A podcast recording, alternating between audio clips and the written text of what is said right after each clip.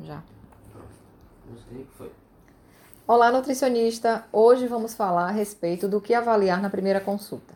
Essa dúvida é muito comum entre os nutricionistas, principalmente aqueles que estão iniciando a sua prática agora. E por que essa é uma dúvida muito recorrente? Justamente pelo fato de que nós imaginamos que todas as consultas são iguais.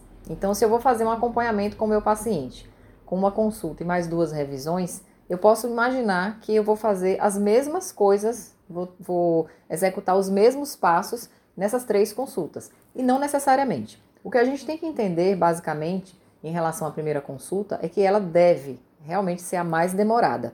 Porque é nesse momento que você vai preencher a anamnese pela primeira vez, você não conhece o paciente, você precisa pegar o máximo de informações que ele traz para você de todas as questões e preencher a anamnese de forma completa. Nesse momento também você vai ter o primeiro contato físico. Você vai pesar, vai fazer as medidas antropométricas, você vai avaliar sinais clínicos, vai fazer perguntas mais detalhadas a respeito das queixas que ele traz pela primeira vez para você. Então, uma coisa que você tem que entender logo a princípio é que a consulta mais demorada realmente é a primeira. As revisões você pode marcar em 30 minutos, 40 minutos e explicar para o paciente que, como é uma revisão, ela naturalmente vai ser mais rápida porque ele vai apenas te dar um feedback, ou seja, te dar um retorno mediante a conduta que você teve na consulta anterior. Então, nesse momento, se prepare porque você vai precisar preencher a anamnese de forma completa, vai precisar fazer avaliação antropométrica também de forma completa, incluindo não apenas avaliação de massa corporal, mas avaliação de composição corporal, seja por dobra, seja por bioimpedância. O recurso que você vai utilizar depende do que você dispõe, tá? A avaliação dos exames bioquímicos que ele já traz de uma solicitação de um outro profissional anteriormente e a solicitação de novos exames, claro, desde que você é, avalie e perceba que há uma necessidade realmente de avaliar aqueles parâmetros. Então, isso vai depender, por exemplo, do, do tempo que ele colheu os últimos, os últimos parâmetros, a, fez a avaliação dos últimos parâmetros. Se foi algo muito recente, talvez não, não seja necessário que você solicite agora. Deixa passar mais 30 dias ou 60 dias. Mas tudo também vai depender da gravidade da situação. Tem situações que vão exigir que você já peça para que ele repita a avaliação daquele parâmetro, porque a situação clínica dele exige. Então, isso, gente, não é uma receita de bolo.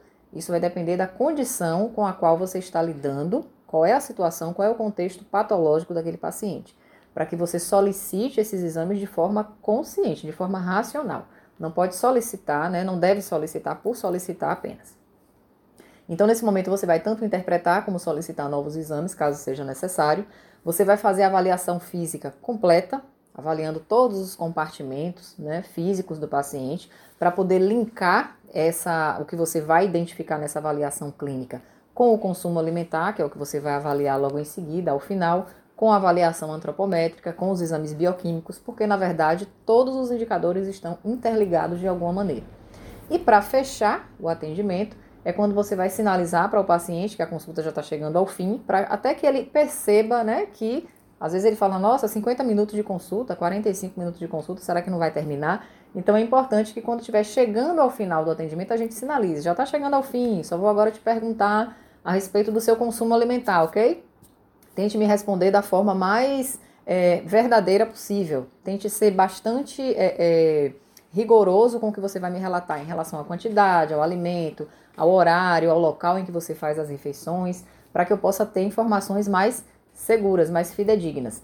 Então, nesse momento que você está finalizando o atendimento, é que você vai iniciar realmente a coleta de dados a respeito do inquérito alimentar.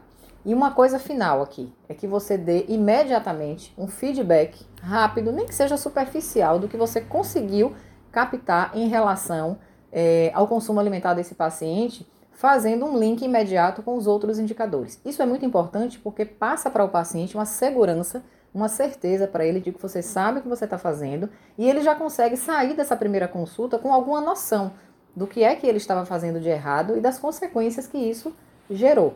Então isso vai dar para ele uma tranquilidade muito grande e ele vai perceber que quando você entregar o plano alimentar para ele, ele vai ter certeza de que aquele plano alimentar vai funcionar, porque você já deu uma prévia né, da, dos fatores que causaram aquelas queixas que ele tem atualmente.